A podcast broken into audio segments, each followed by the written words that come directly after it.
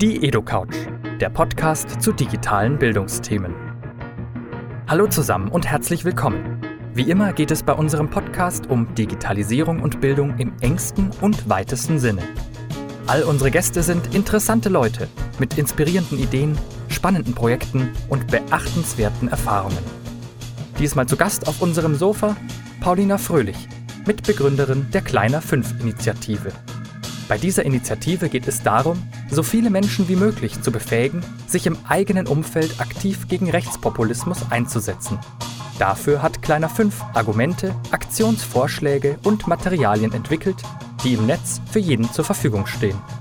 Besonders spannend war für uns das Konzept der radikalen Höflichkeit, das Paulina Fröhlich uns im Gespräch näher gebracht hat.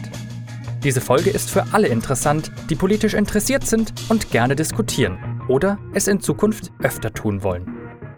Herzlich willkommen zurück auf der EduCouch hier auf der Didakta 2018 in Hannover mit dem zweiten Gespräch des heutigen Tages und zwar mit Paulina Fröhlich. Schön, dass du bei uns bist ja. und uns auf der Couch besuchst. Ähm, man kennt dich hauptsächlich über die Initiative Kleiner 5. Ich würde es jetzt eher im Matheunterricht verorten, aber vielleicht kannst du mir noch mal erklären, was ist das eigentlich? Gerne. Wir haben tatsächlich das Mathe-Symbol kleiner als 5 als unser Zeichen, als unser Logo.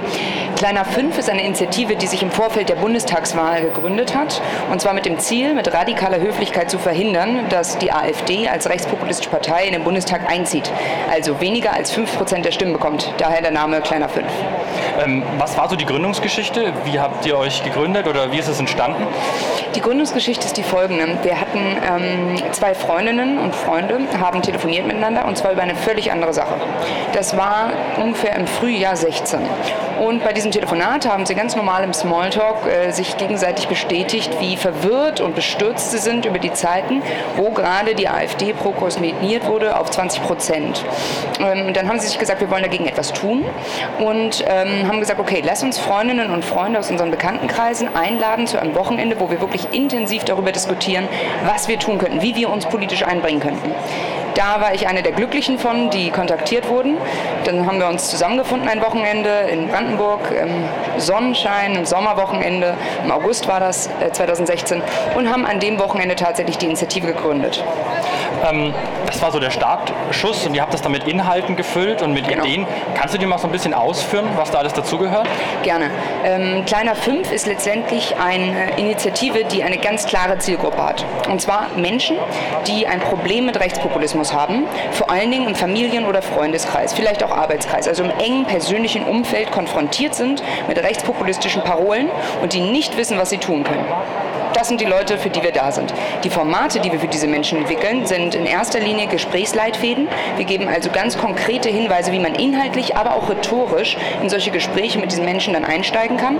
Und äh, wir bieten natürlich zusätzlich Analysen, wir haben Spiele, wir haben Kampagnen, wir haben Sharepics ähm, und vieles weiteres auf unserer Homepage. Ihr habt das ja inhaltlich auch so ein bisschen zusammengefasst in Grundwerten und einem Aktionskonsens. Kannst du uns das noch mal ein bisschen erklären, was da alles dazugehört? Gerne. Der Aktionskonsens ist eigentlich nur dafür da, dass wir kooperieren wollen. Wir sind nicht die Ersten, die auf die Idee kommen, etwas gegen Rechts oder Rechtspopulismus zu tun oder für die Demokratie und Teilhabe. Es gibt viele fantastische Initiativen Deutschland und europaweit und wir möchten gerne mit diesen Initiativen zusammenarbeiten. Keine Konkurrenz sein, sondern Synergien, wie man so schön sagt, fördern.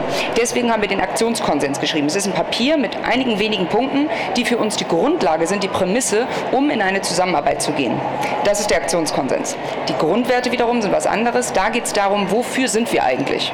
Wir möchten uns sträuben gegen das Bild, nur eine Dagegen-Kampagne zu sein, die nicht mehr kann als Anti-Anti. Wir können wesentlich mehr. Wir haben Ideen für unsere Zukunft, wir haben Ideen für dieses Land und Vorstellungen, wie es sein soll. Und das haben wir in unseren Grundwerten zusammengefasst. Alles klar. Ähm, du hast ja schon so angesprochen, ihr habt unterschiedliche Materialien, Kampagnen. Kannst du dann auch so zwei, drei rausgreifen? Gerne. Ähm, wir haben zum Beispiel die Ring-Kampagne gemacht, den Wahlantrag. Ich trage ihn leider heute nicht, das ist ein fataler Fehler. Ähm, ich hab, äh, wir haben kleine Ringe gedruckt in unserem Kampagnen-Türkis mit der Gravur drauf kleiner 5. Und wir haben junge Menschen, aber auch andere ältere Menschen dazu animiert, im Vorfeld der Bundestagswahl Wahlanträge zu machen. Das bedeutet, ich gehe auf die Knie, ich gebe dir den Ring und sage, willst du mit mir wählen gehen? Okay. Das heißt, wir haben Leute spielerisch dazu animiert, an der Wahl teilzunehmen, um die Wahlbeteiligung zu steigern, aber gleichzeitig halt auch eine, na, ein Zeichen zu setzen. Wenn man diesen Ring trägt, der ist auffällig, man wird oft darauf angesprochen und kann leichter so in politische Gespräche einsteigen. Das war zum Beispiel eine, unsere Kampagne. Ein Begriff, über den, ich, ähm, über den man sehr oft stolpert, du hast ihn auch schon erwähnt, ist diese radikale Höflichkeit. Das sind jetzt zwei Begriffe, die würde ich auf den ersten Blick nicht zusammenpacken. Kannst du uns das auch nochmal erklären, was dahinter steckt? Gerne. Ähm, ganz einfach gesprochen geht es bei der radikalen Höflichkeit darum, immer höflich zu bleiben, egal was mein Gegenüber tut.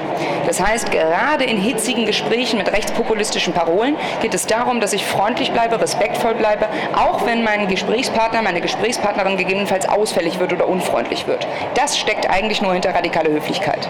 Generell gehört natürlich noch viel mehr dazu, wenn man sie tatsächlich erlebt, wenn man damit kämpft, online gerade.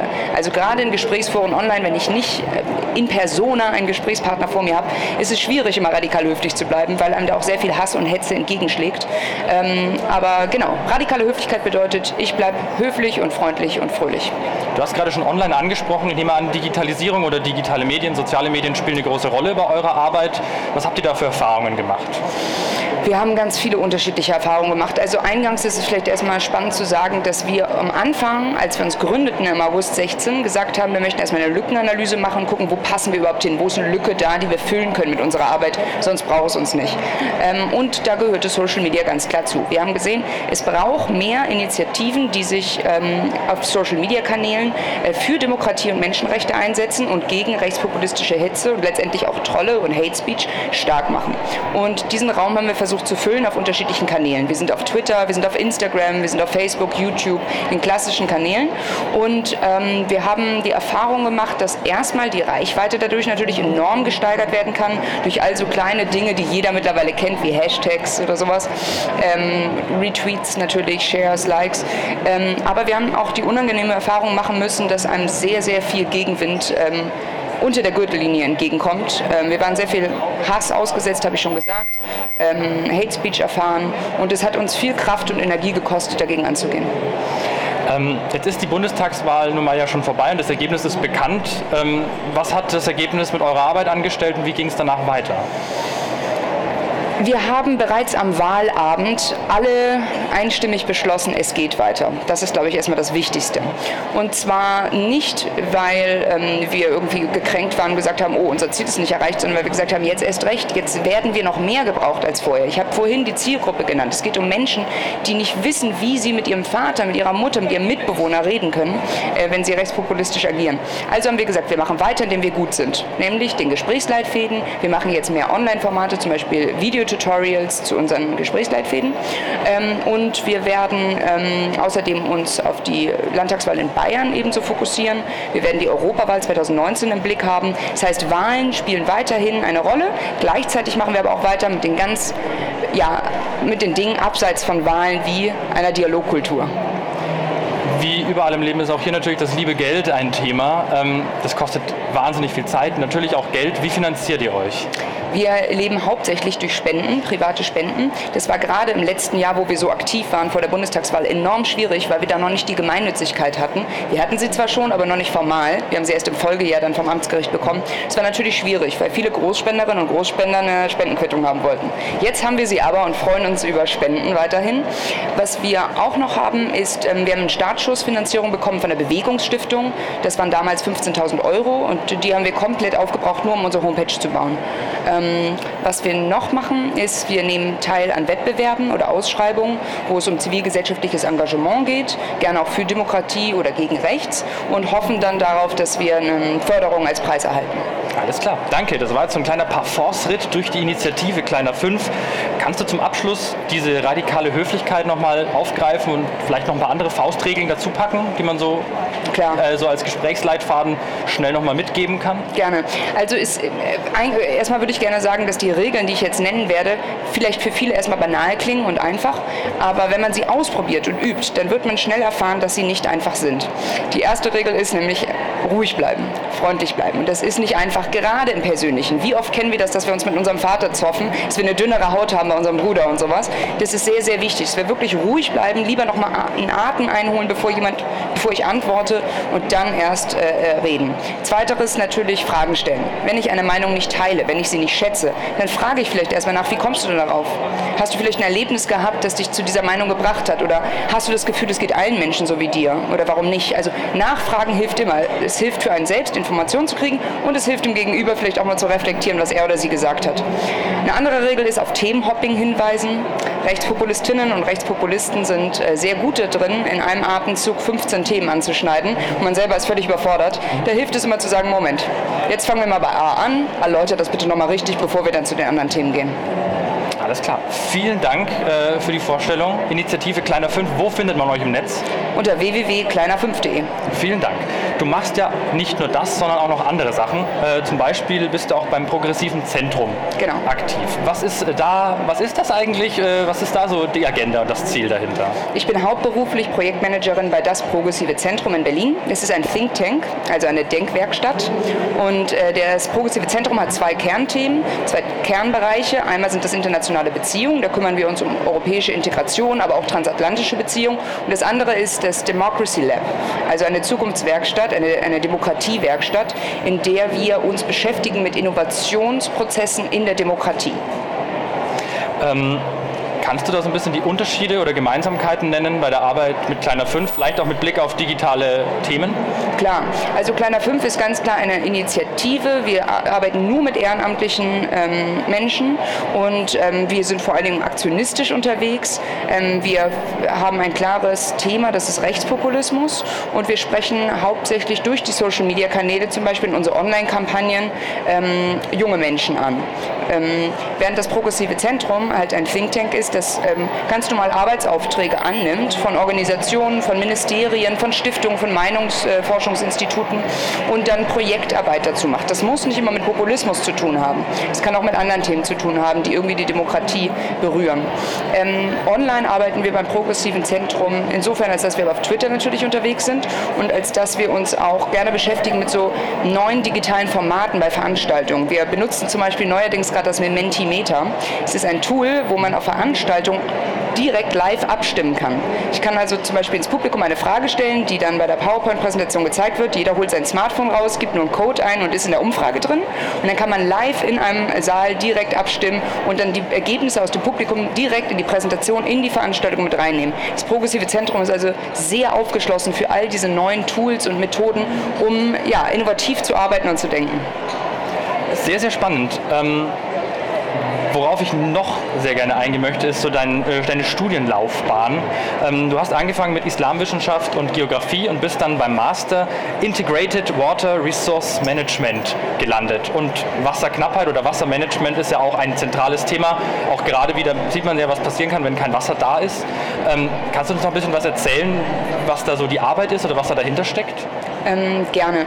Ich habe ähm, Islamwissenschaft damals studiert, weil ich mit 16 ein schulisches Auslandsjahr in Kairo verbracht habe. Damit war ich total angefixt ähm, gegenüber Kairo und überhaupt der arabischen Länder und Sprache. Deswegen habe ich Islamwissenschaft studiert und Geografie noch dazu, weil mich sehr interessiert hat, wie Menschen leben im Raum, wie sie den Raum beeinflussen und der Raum sie.